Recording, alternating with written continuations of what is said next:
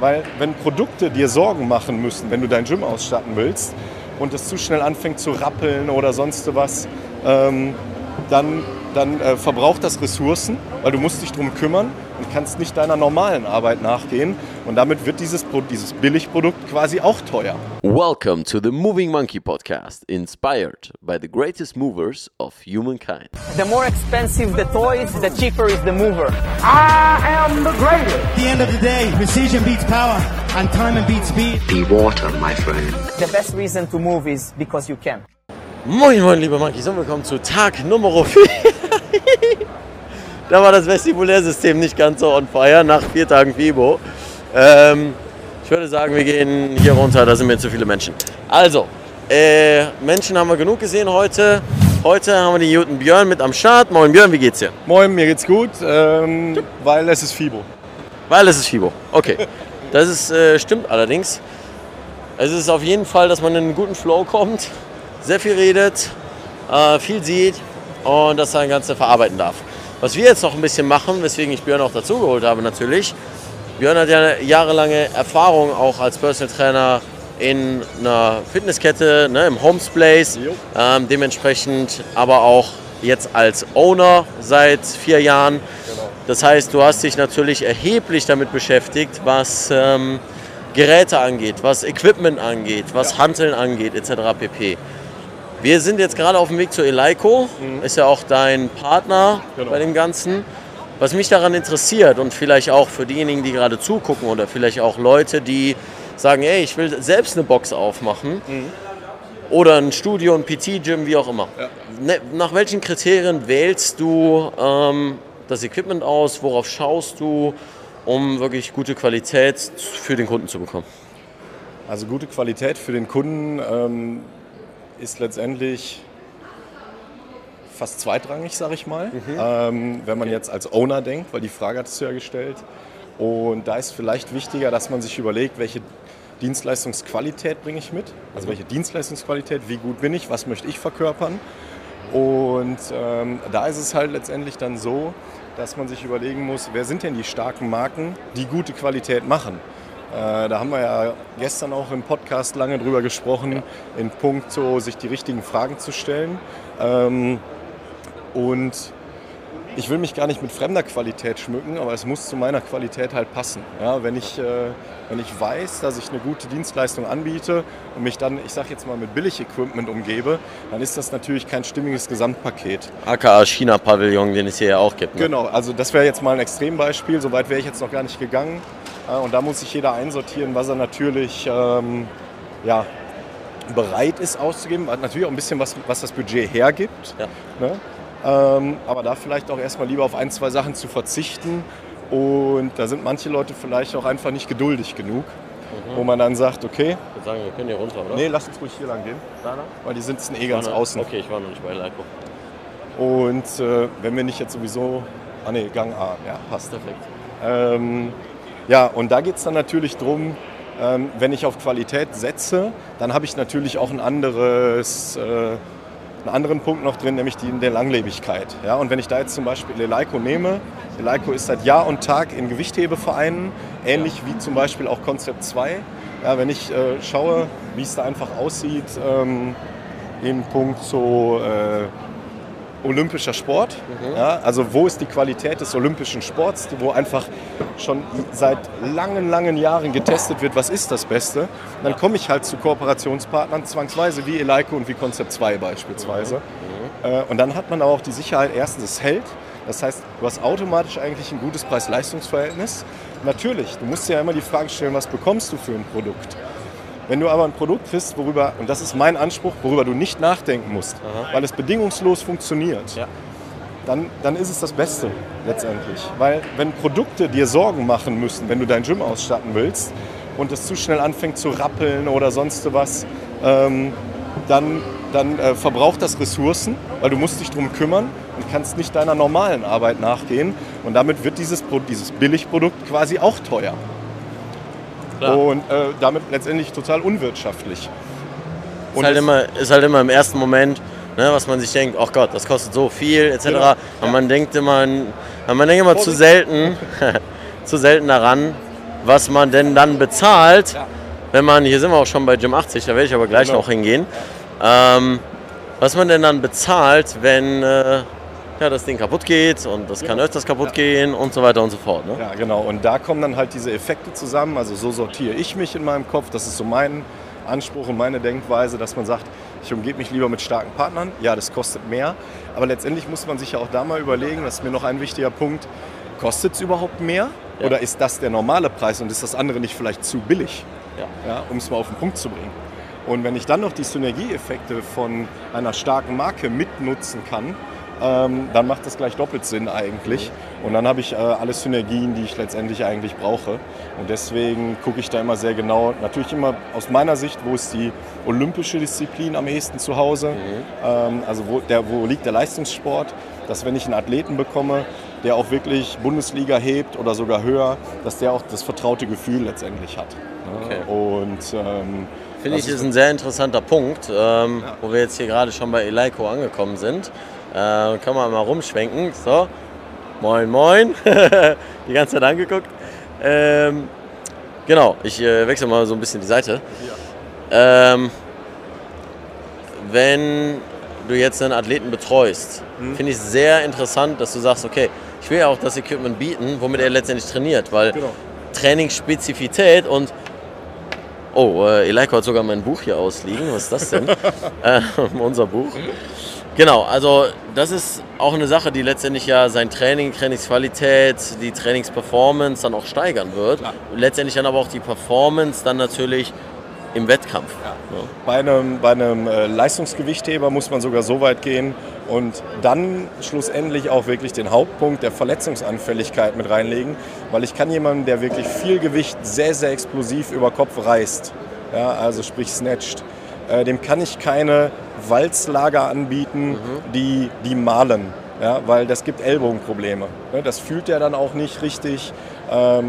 Weil Profis merken dann den Unterschied letztendlich irgendwann. Das mag sein, dass ein Laie das noch nicht fühlt, aber irgendwo fängt der Grenzbereich, an, äh, Grenzbereich halt an, relevant zu werden. Und den möchte ich halt möglichst weit wegschieben, weil dann brauche ich mir auch da keine Gedanken drüber zu machen, falls ich dann doch mal den Olympia-Kaderathleten, wie auch immer, äh, bekomme. Oder wenn es nur einfach ein aufstrebender Crossfitter ist, nur in Anführungszeichen, ähm, der auch anfängt, diese Dinge wahrzunehmen. ja, okay, sehr, sehr interessant. Was meinst du denn, vielleicht kannst du uns das äh, gerade mal praktisch zeigen, Ja, was wir meinst du denn mit Walzlager? Das ist äh, mir zwar ein Begriff, aber vielen von euch vielleicht nicht. Und das ist das, was ich interessant finde, jetzt einfach mal zu schauen, Ja. was ist denn äh, zu beachten bei einer Hantelstange und vielleicht auch, was ist denn zu beachten bei einer Stange, ähm, wenn ich jetzt in ein Gym gehe, bei dem ich das Equipment nicht kenne, Mhm. ähm, wie soll man denn da rangehen, wenn man mit ungewohntem Equipment trainiert?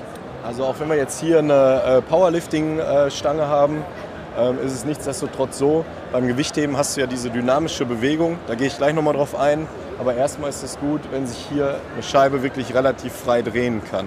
Ne? Und das ist bei den Powerlifting-Scheiben noch nicht mal so relevant, weil die Bewegungen nicht explosiv und nicht dynamisch sind. Da sind die Lager bei den äh, normalen Olympic-Lifting-Stangen nochmal deutlich besser austariert und laufen noch leicht äh, gängiger los. Letztendlich muss man sich überlegen, die Frage kriege ich immer mal wieder gestellt, warum dreht sich die Hantel überhaupt? Ja, aber wenn ich über Gewichtheben nachdenke und dann in diese Rotation gehe, dann bleibt mein Kontakt Ja. zur Hantel bestehen. Ich lasse da ja nicht wirklich los, hoffe ich zumindest, dass ihr nicht wirklich loslasst, weil ihr sollt immer weiter arbeiten an der Hantel und immer den Kontakt behalten. Und dafür muss ich die Hantel in der Hülse drehen, weil wenn da hiervon ein, zwei oder drei Scheiben drauf sitzen, dann ist das viel zu träge von der Masse und dafür muss ich die Hantel in der Hülse drehen. Brichst du dir alles. Ja, weil ansonsten würdest du ja das ganze Gewicht, was da drauf steht, Umdrehen in, müssen. in Rotation versetzen müssen. Ja, macht euch das mal bewusst beim vor allem Snatch, aber das gilt fürs Umsetzen, wo etwas höhere Lasten bewegt werden, sowieso auch. Ja, und schon haben wir eigentlich eine gute Erklärung, denke ich.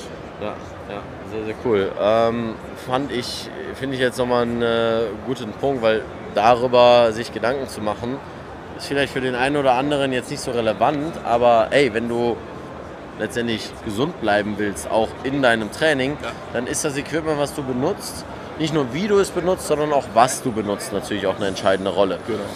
Ich bin natürlich jemand, der aus einem Movement-Bereich kommt und sagt, ich versuche so wenig Equipment wie möglich zu nehmen, etc. Ähm, beispielsweise hatten wir gestern eine interessante, gestern, vorgestern, als wir trainiert haben, interessante Diskussion mit Fritz, ob jetzt ne, bei viel Mobilität Ja. Thema Schuhwerk, Lifting-Schuhe und so weiter notwendig ist.